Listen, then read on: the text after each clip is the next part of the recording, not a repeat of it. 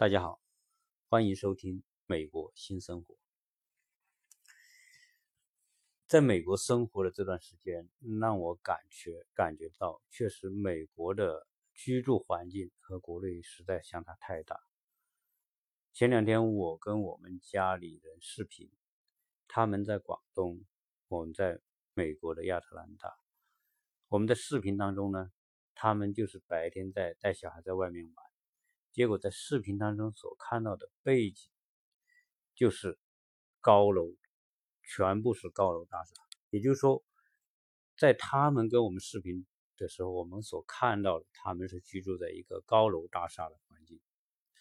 而在美国生活时间长了之后，就会觉得中国和美国巨大的反差。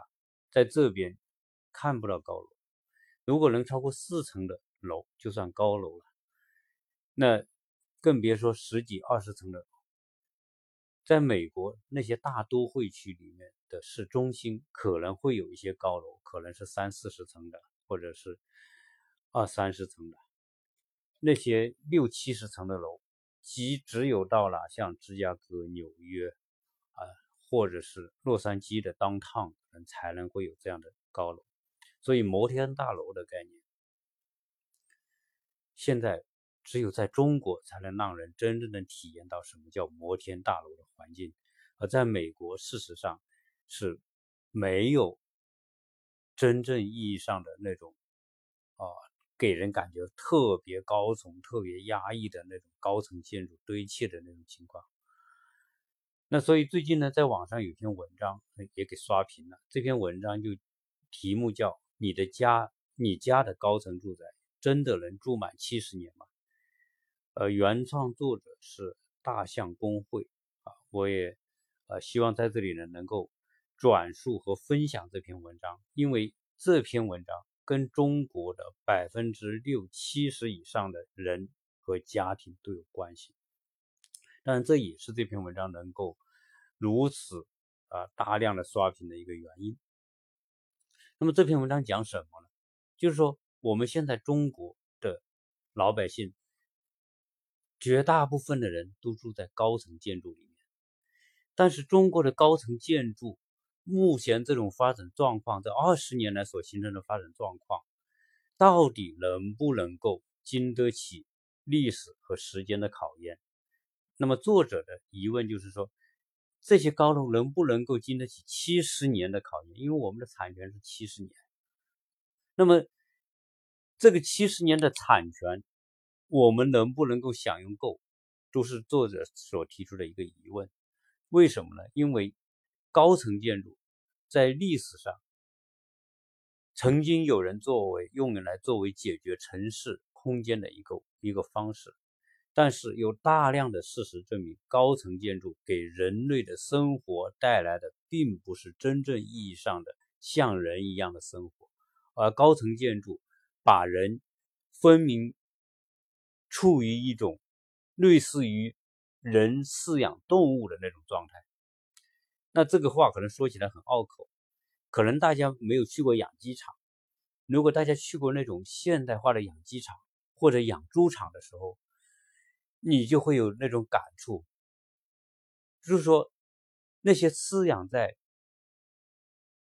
大型养鸡场的那些鸡，由于空间的原因，这些。农场主要把这些鸡分层，做成笼子，一层一层一层，所以一个房子里面可以养上几千只鸡，啊，他就是不得不把这个空间向上的空间来发展，来利用这种空间来提高所谓的容积率。养猪啊，当然猪可能也有一层一层的啊，我们现在看到很多国内的所谓的养猪场是什么？就是做成高楼养猪场。这些十几层的养猪场，为什么呢？因为同样是空间的原因啊。那么，那这种当然这种率比不一定很科学啊，但是我们所感官的状况是一样的。就是说，我们现在居住在城市，你看看我们国内的城市，现在很多城市都赶上香港。当初香港所做出那么多的高层楼，是因为香港的空间有限，它只有一千多平方公里。要住着七八百万人，他不得不那样去做，那种高层像鸽子笼似的。我也去过一些香港人的家里，那个房子可能是按照中国的标准，三十平米、二十平米、三十平米、四十平米，超过五十平米就算大的，那就是和那个养鸡没什么区别。实际上，而现在我们国内呢，国内当然可能面积比香港大，一般的都是一百多平米、两百多平米啊这种大的空间。但是，当我们站在一个城市的某个空旷的地带，环视这个城市四周的时候，你是不是发现这个你周边全部被高楼大厦所包围？这就是一种现状，而且这种现状来得如此之快，在二十年当中就将所有的城市变成了高楼林立的环境。好，现在话要说回来，这种环境是不是人们？需要的那种环境，这是不是一种矫枉过正的结果？原因是什么？在三十年前，普通老百姓都没有房子，多少人渴望拥有一套自己的房子？那么好，现在房地产商品化，那么就大家买房子，大家都希望住在城市里面，交通便利，因此才会。导致越来越严重的这种高楼化，城市的高楼化。那这种城市的高楼化的结果带来的一系列的可能的问题，就是这篇文章，我想跟大家分享这篇文章，跟大家做了详尽的分析。好，那么我呢就一一边读这篇文章，一边跟大家再做些分享和分析。这篇文章它有个副标题叫“房子质量再好”。也无法逃脱高层住宅沉沦的宿命。作者叫姚白管，这管是东莞的管。我希望我能够把这篇文章的出处哈，能跟大家讲清楚。上个世纪的二十年代，法国建筑大师勒科布西耶，科布西耶是一个非常著名的建筑师啊，在世界建筑史上都是非常有地位的。他对巴黎。保守而沉沦的市容越来越看不顺眼。身为推崇高层住宅、倡导垂直城市的先驱，他尤其看不上遍布巴黎全市的低矮住宅，称他们是没有空气、没有阳光的臭坑，滋长贫困、混乱、专制的温床，一切都太不进步了。这是大师当时的感觉。大师为巴黎精心设计了一套改造规划，塞纳河以北中心城市全部推平，代之以垂竖立在方正街道、网格和大块绿地上的二十四栋六十层以上的摩天大楼。这是他在。一九二五年为巴黎的塞纳河北部的一个区域所做的重新的规划，毫不意外，这个分过分前卫的方案只收到了白眼。直到二战以后，大师的理想才终于部分的实现。欧美少数大城市在五十到七十年代营造了大批高层住宅，但随着随后的岁月。高层住宅越来越不受待见，落成时落成时风光无限，如今大多民庭冷落，沦为贫民窟和犯罪多发地。在一九二七年的六月十四日，伦敦的高层公寓格伦菲尔塔大火，将七十人烧死，而住在这个楼里面多为贫困阶层。不过，科布西耶有幸，如果活到今天，他将满怀欣喜地在远东发现一个垂直之国。截至二零一七年，中国已经拥有八层以上、超过二十四米的高层建筑三十四点七万栋，其中高层住宅二十三点五万栋，均为世界之最。但是，中国的高层住宅能够避免欧美同类坠落的宿命吗？讲到这里，我要插一句：小时候啊，在七十年代，我们真的是很羡慕西方有摩天大楼，有满城的汽车。那个时候，我们生活在农业社会，生活在贫困缺乏当中。但是那个时候，没有高楼，也没有满城的汽车。我们这一代人，时过三十年，我们发现我们周边所看到的全是高楼，路上。挤满的全是汽车，一切来得如此之快。但是这如此之快的到来，是不是真的我们这一代和未来几代世代我们中国人希望的东西呢？这个问题，我相信很多人已经深有同感。好，我们现在来讲讲远东的垂直之国。中国人有多热爱盖高楼？如果按照一九八七年《民用建筑设计通则》对住宅高度形态的分类，七层及以上计算高层住宅，则在上世纪，也就是二零零零年，上海新建住宅中符合这个标准的达到百分之五十三，最高的。世贸滨江花园，那个时候是六十层，轰动一时。四年之后，二零零四年，北京的高层住宅比例也已经占到了总住宅比例的百分之六十三。即使以该年住宅设计规范规定的十层以上才算高层住宅的新标准，这一数字仍然高达百分之五十七点四四。这个时候，全国的二三线城市建楼运动才刚刚开始起步。此后的十几年，中国越来越多的城市加入到高层住宅的竞赛当中。那么这些我就不讲了，比如说西重庆，哈，我们所看到这些照片；南京，我们看到的照片，南京在二零一一年已经有高层建筑四千。九百七十八栋，其中两千三百栋是住宅。像合肥这样的三线城市，远离郊区、偏远郊区的楼盘，动辄也就是四十层以上，直接就赶上了一二线城市。贵州的省会贵阳，最近盖了五千栋高层建筑。那么，甚至连乡镇。也能也来凑热闹啊！我们可以看到，今天我们在很多内陆的一些乡镇城市都可以看到几十层的高楼。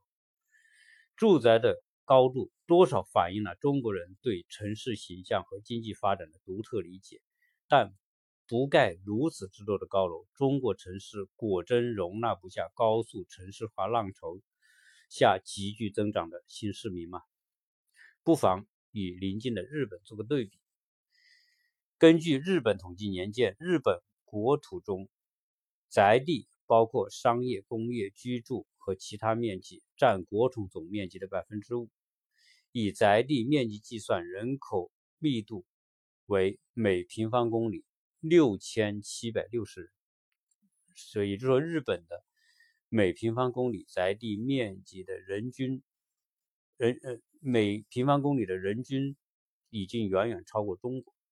根据中国国土资源部二零一六年公布的数据，中国仅城镇建筑用地和交通用地就有四点七七亿亩，这还不包括农村。假设城镇化率高达百分之百，按照计算的人口密度仅为每平方公里四千三百四十九人，和日本的六千七百六十人，我们还是低很多的。中国的土地稀缺情况并不比日本严重，但与中国高层建筑狂潮相比，日本全国高层住宅占住宅总数中的比重不到百分之十。即便是像东京这样的特大城市，七层以上的建筑仍占。以下的建筑仍占八成，也就是说，它百分之八十都是七层以下的建筑，十五层以上的住宅比重仅占百分之二点五，四成左右的东京家庭住的是两层小楼。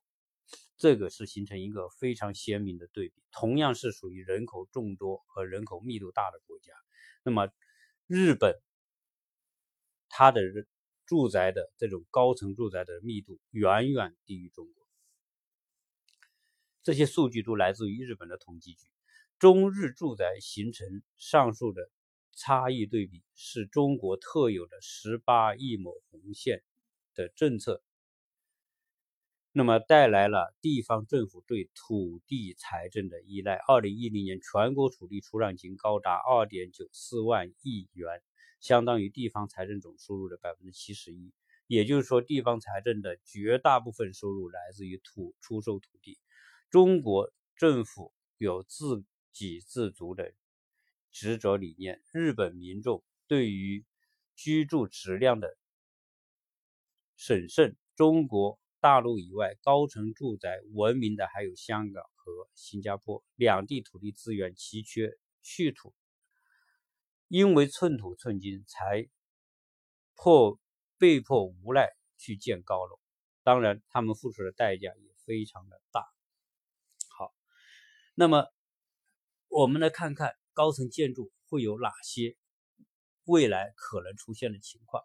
新加坡的建屋发的一位高官这样评价高层住宅：高层住宅为土地短缺问题付出了高昂的代价。生活在这种高层高密度的开发模式中，我们必须像蜜蜂和蚂蚁一样，每天工作。都有良好的组织和安排，为电梯和水泵进行及时的修理服务，提供巨大的人力、财力和物力，对可能发生的人身和财产安全问题、过失和弊端才能够防范于未然。实际上，对科波西耶这种狂热的高层住宅的先驱，到了晚年，对于高层住宅的缺陷。也有所了解。他认为，家庭生活与高层住宅复杂的垂直运行其实并不匹配。日常管理和设施维护费用高昂，且存在着安全隐患。如果非建不可，层数最好限定在十七层以内。与低层住宅相比，高层住宅业主。想过上安全有保障的生活，仅仅关注自家一亩三分地是远远不够的。公寓大楼涉及到大量公用部分和公用设施，如大楼的外墙、电梯、楼道，日常维护和呃更新责任艰巨，费时、费力、费钱。以公用设施设备为例，再简陋的高层建筑，通常也有。也要保障三不停：电、水和电梯。三有也就管道、煤气、电话网线和车库。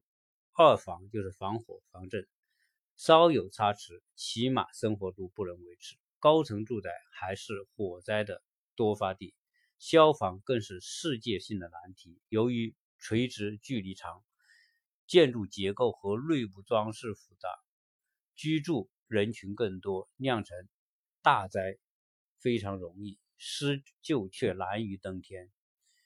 这里讲到了二零一零年上海的幺幺幺五特大火灾，有五十八人遇难。高层住宅一旦起火，因为装修材料易燃和风速的原因，极易形成立体式火灾。加之人群不科学的逃生，常导致惨重伤亡。根据住建部的统计，二零零零年到二零一零年，全国共发生高层建筑火灾三千二百三十七起。这个呢，要让我同样要插一个话题，在美国呢，在洛杉矶也是经常会有火灾，当然它的火灾更多的是属于山火。那么，由于干燥的气候，很多山区呢经常以各种原因，那么引发火灾。即便是如此多的火灾，美国的这种火灾可能会导致一些在这种山区的房子被烧毁，但是很少有人在火灾当中被烧死。原因是因为他们逃生还是比较容易的。但是对于高层建筑，逃生就是一个世界性的难题。当初的九幺幺导致五千多人丧生，其中一个重要的原因就是火灾导致了这种逃生的困难。对于这又对于对楼栋公共设施设备提供了更高的要求，从火灾自动报警装置到相应等级的防火门、自动喷水装置到消防电梯，任何一个环节出问题都可能酿成严重的后果。这一切都需要专业而精心的管理和维护，方能够防止火灾，维持住宅楼的运作。但中国住宅小区物业管理整体水平的低下，极大加剧了问题的严重性。在中国，成立一家物业公司的门槛极低，大多数几乎不具备专业性。北京全市共约五千多个商品房的小区，物业公司竟一度也有五千家。经住建委大肆关停，仍然有。剩余三千多家，韩国全国仅有物业公司四家，这个就是区别。那么韩国这种四家物业管理公司，那他们以以连锁的方式，那么它的管理、它的服务、它的标准、它的配配置以及它的人员的培训所达到的水准啊，都是我们所不能比的。以最基本的公共设施电梯为例，中国开发商为节省成本，本就热衷于用低、热衷于价低直次的品牌。物业公司往往在住房交付的初期，任由装修公司的业主野蛮使用电梯，超负荷运载装修材料，此后电梯的故障率就大大提高。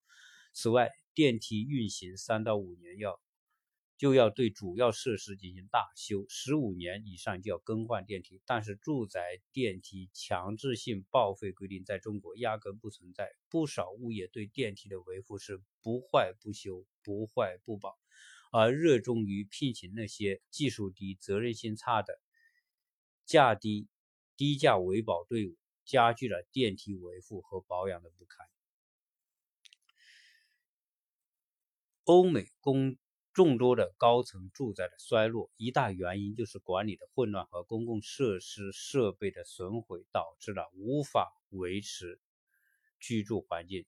如美国著名的普鲁特伊格住宅区，由于住宅管理的缺失，居民对于建筑物和各种设施肆意破坏。使用不到十年，已经残破不堪，成为垂直的贫民窟。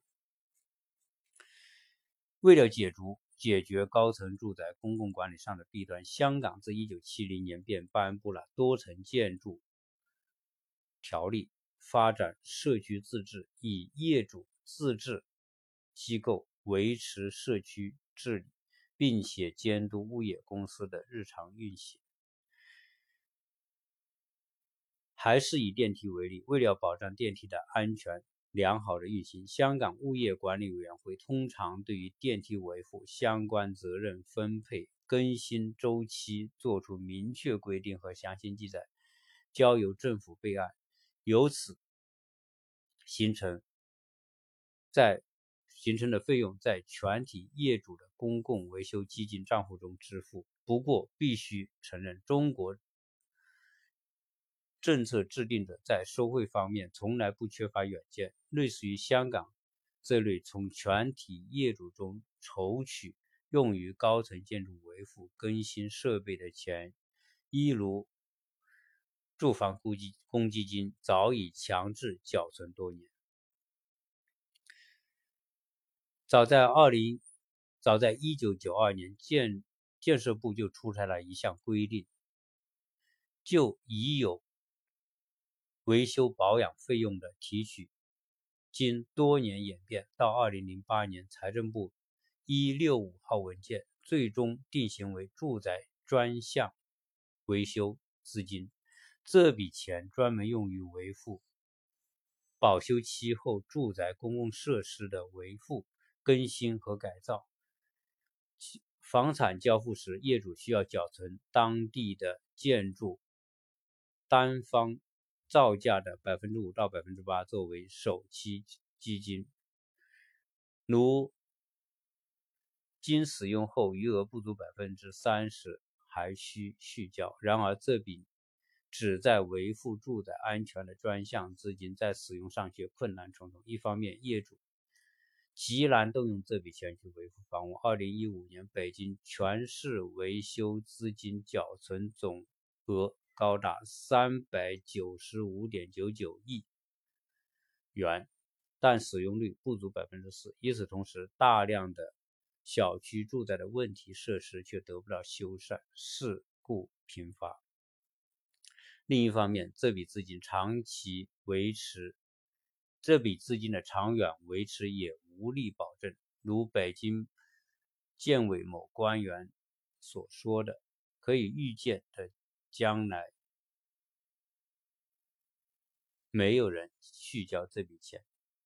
将来城市一定会出现大面积的房子没法修理。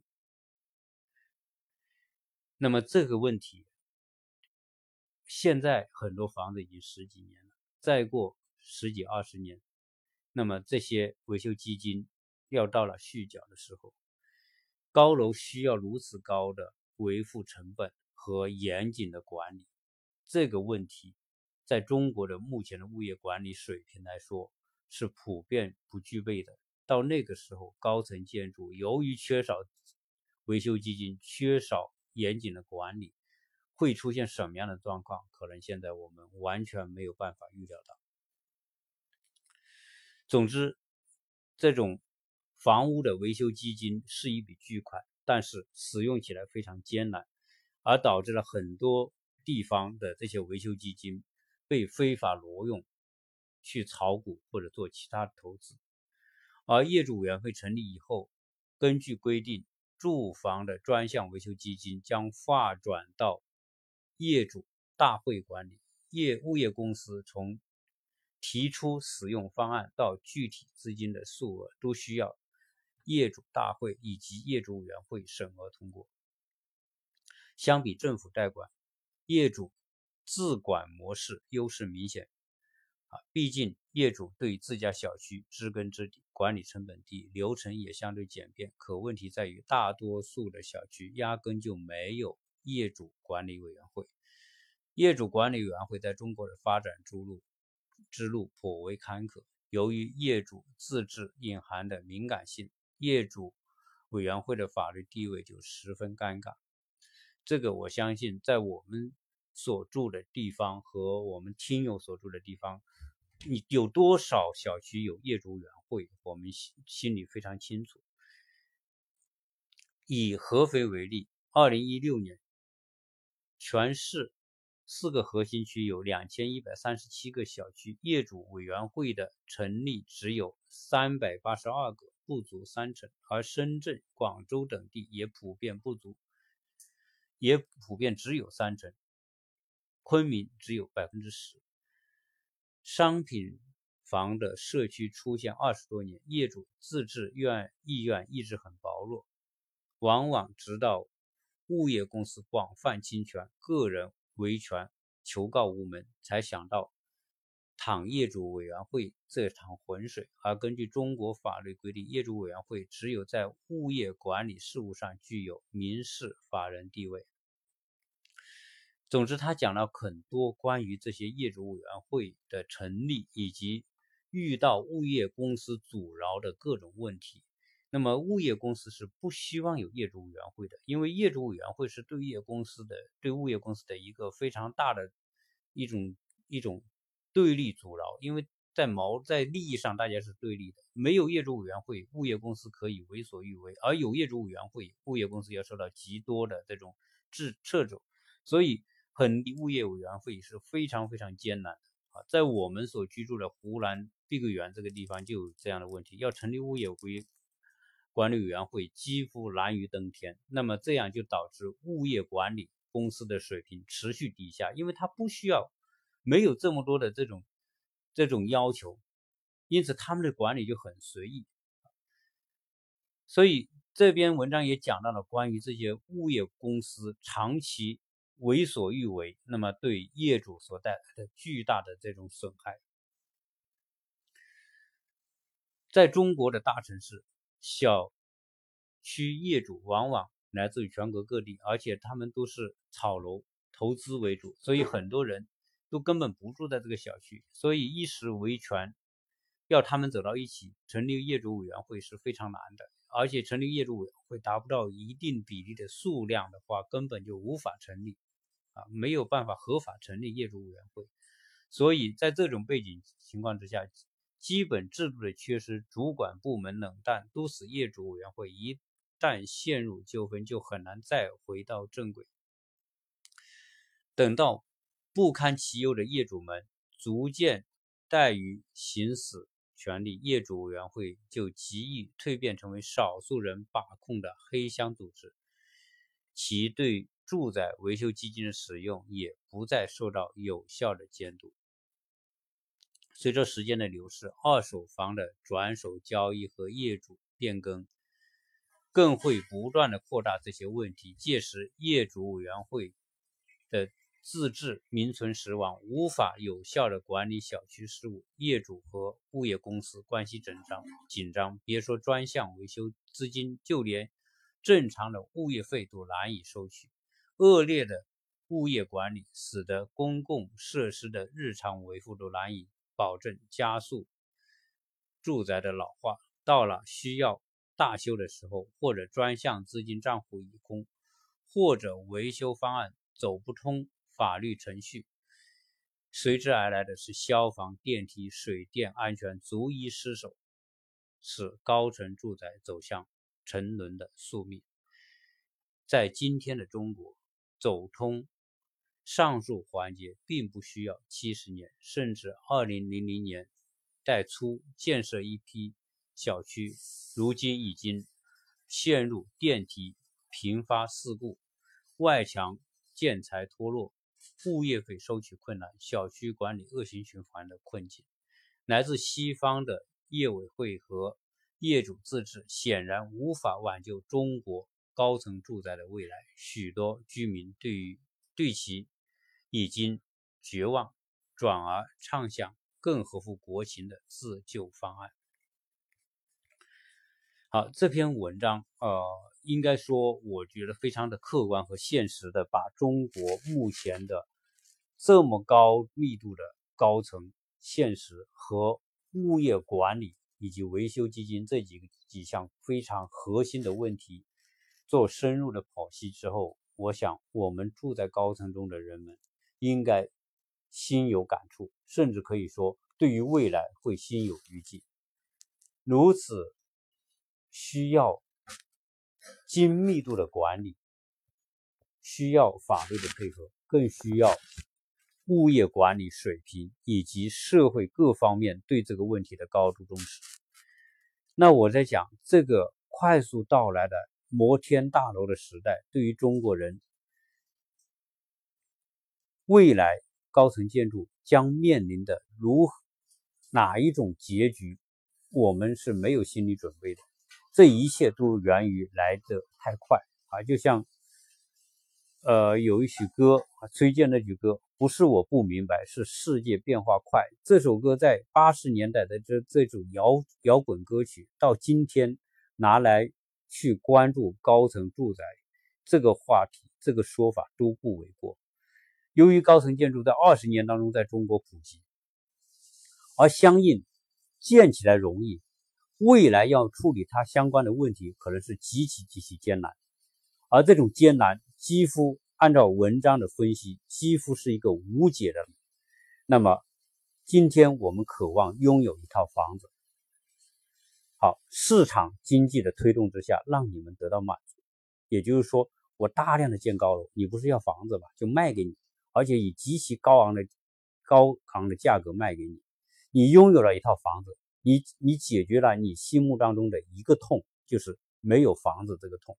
但是未来你拥有这个房子之后的另一个痛，很快就跟着来了，就是这些房子如何维护，如何让它正常运转，如何让人有安全感的另外一个痛，在未来的十到二十年就将来到你面前，而我们这几亿的多少亿的居民对这个问题的到来根本没有做好准备，而这个没有做好准备所可能带来的后果，如同文章所说到的，很多的地方。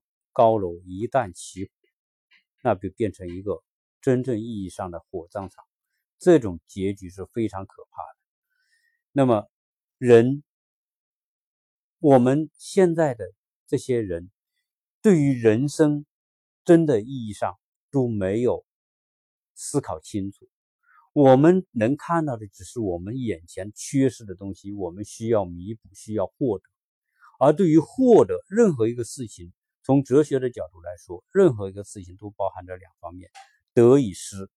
当你没有获得的时候，希望获得；但是获得任何一件事情，都同时带来两个方面：一方面是获得给你带来的快感和好处；另外一方面，获得给你带来的潜在的威胁和危害。任何事情一定存在这两方面，所以中国的高层建筑。目前所形成的这种生机勃勃、向上、摩天大楼、城市繁荣的这种景象，是的，我们现在确实看到了，而且在全世界没有第二个国家像中国如此快速的在建筑领域里面，在硬件的方面所取得的如此辉煌的成就，这些引以自豪的成就，二十年之后会成为什么？我们不知道。当然，从文章的这种分析来说，我们隐约看到让我们不安的东西。我们多少人的生命都生活在这些高楼里面，而且高楼由于管理，由于未来的安全一有闪失，可能就会夺去很多人的生命。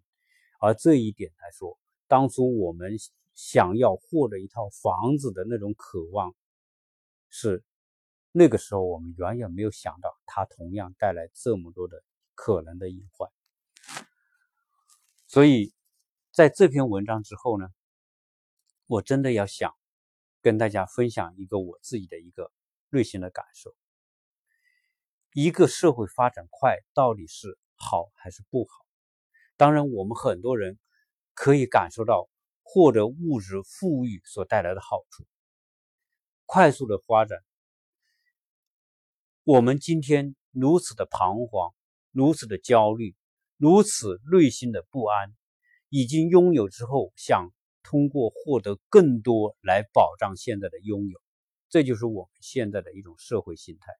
这种社会心态，才使得我们在今天已经变得很富有的这个社会，变得如此从来没有的焦虑，是因为我们觉得我们获得的这些东西没有保障。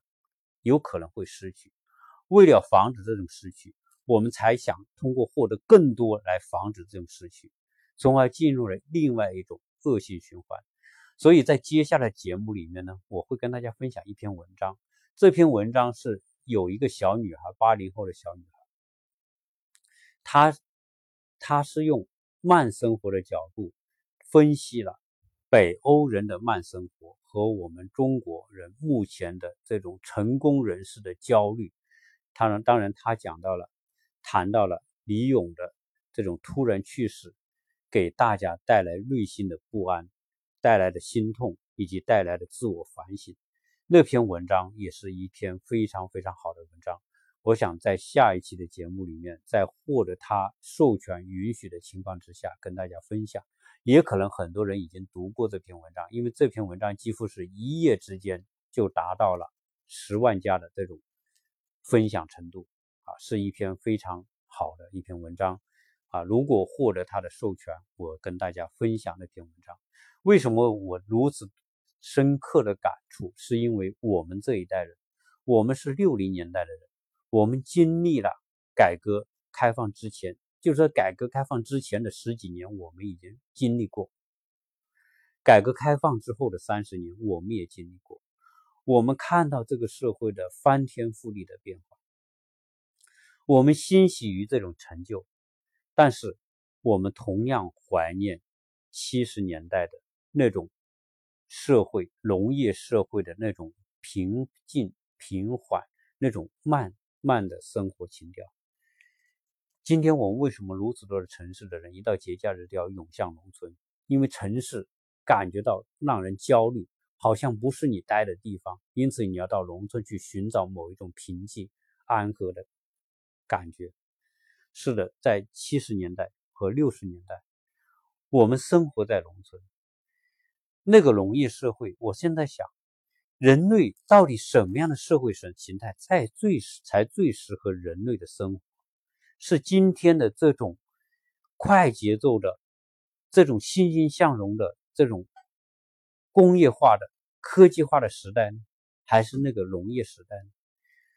人类应该生活在什么样的一种节奏当中才最合适呢？是今天这种快节奏呢，还是以往那种慢节奏呢？人们在这种围城当中，农村的人过去想进入城市，而今天城市的人想返回农村。人在这种围城的过程当中的反反复复，实际上是一种矫枉过正之后的自我思考。我个人的理解，人真的需要的是一种适当的慢，而不是一种高节奏的快。所有高节奏的快，是快速的消耗人的生命当中本来拥有的某种滋润的养分。快节奏。损失了我们作为人生最宝贵的一些东西，而这些东西损失之后，当你突然醒悟了之后，发现它再也不会回来。我们很多的成功人士，事业如日中天，呼风唤雨，但是生命是如此的脆弱。当生命要到尽头的那一刻，连自己都不知道它已经到了尽头。这就是我们今天这个社会快节奏所带来的惶恐，另外一种惶。而回想我们小时候的农村生活，所以我在想，中国的几千年的社会，我个人得出了一个结论，可能这个结论提出来，有很多听友会说我这是无稽之谈，但是我深刻的感受到，在过去的漫长的农业社会。只有慢的、慢慢的演化，才是人类真正需要的。只有慢，才会感受到这种社会变化的一种合理。真的说，农村的这种过去农业时代慢的生活节奏，是人类真正需要的东西。这是我个人到今天所得到的一个。一个感触，那么这个话题当然不同的人有不同的看法，可能听友说我这个很啰嗦的讲这些好像没有道理的道理，但是这些话题始终对于我们这种经历到这么多年，人已经人过五十之后才会有感触的东西。我们二十岁、三十岁的人都在拼搏过程过程当中，恨不得节奏再快一点。恨不得在激烈竞争当中再优胜一点，那是年轻人所渴望的东西。但是，真的你过了五十岁之后，你会发现，生命当中最重要的是什么？所以，始终来说，到了一定的年龄，人们才会提出那一个问题：你是谁？你从哪里来？你将到哪里去？短短的、短短的八九十年的生命。该承载哪些东西？人生就是一个选择题，选择什么叫什么？你该去努力，什么你该去放弃。所以，人生的智慧不在于你懂得争取什么，而人生的智慧是懂得你该放弃什么。这个话题，可能我的听友是年轻人。你处在二十岁、三十岁的过程当中，你多半会很反感我谈这些问题，好像很消极。但是，同样是到了过了五十岁之后的人，四十多岁的人，可能才会对这个话题有所感触。那么，这个话题是我特别想谈的一个话题。当然，这个话题充满对历史、对哲学的思考，以后有机会再跟大家做更多的分享。那么这一期啰啰嗦嗦的从高层建筑，从人们急不可待的想获得房子，而忽略了这种高层建筑所带来的未来的长久的隐患，来反省我们人，特别是我们国人。在思考问题过程当中的某种时代的偏激，这种偏激不是某一个人的，是一个时代的人们所普遍具有的。而当这种偏激需要矫枉的时候，它带来的是另外一种结局。我们缺少房子的时候，希望拥有房子，因此所谓矫枉过正的结果是全中国所有大小城市的高楼林立。这个矫枉已经是极端极端的矫枉。当这些高楼没法维护的时候，再过二三十年，这些高楼普遍不适合，因为安全原因不适合居住的时候，人们如何来做另外一次的交往？我们不知道有什么样更科学、更好的方法。这个话题交给大家来讨论和思考。谢谢大家收。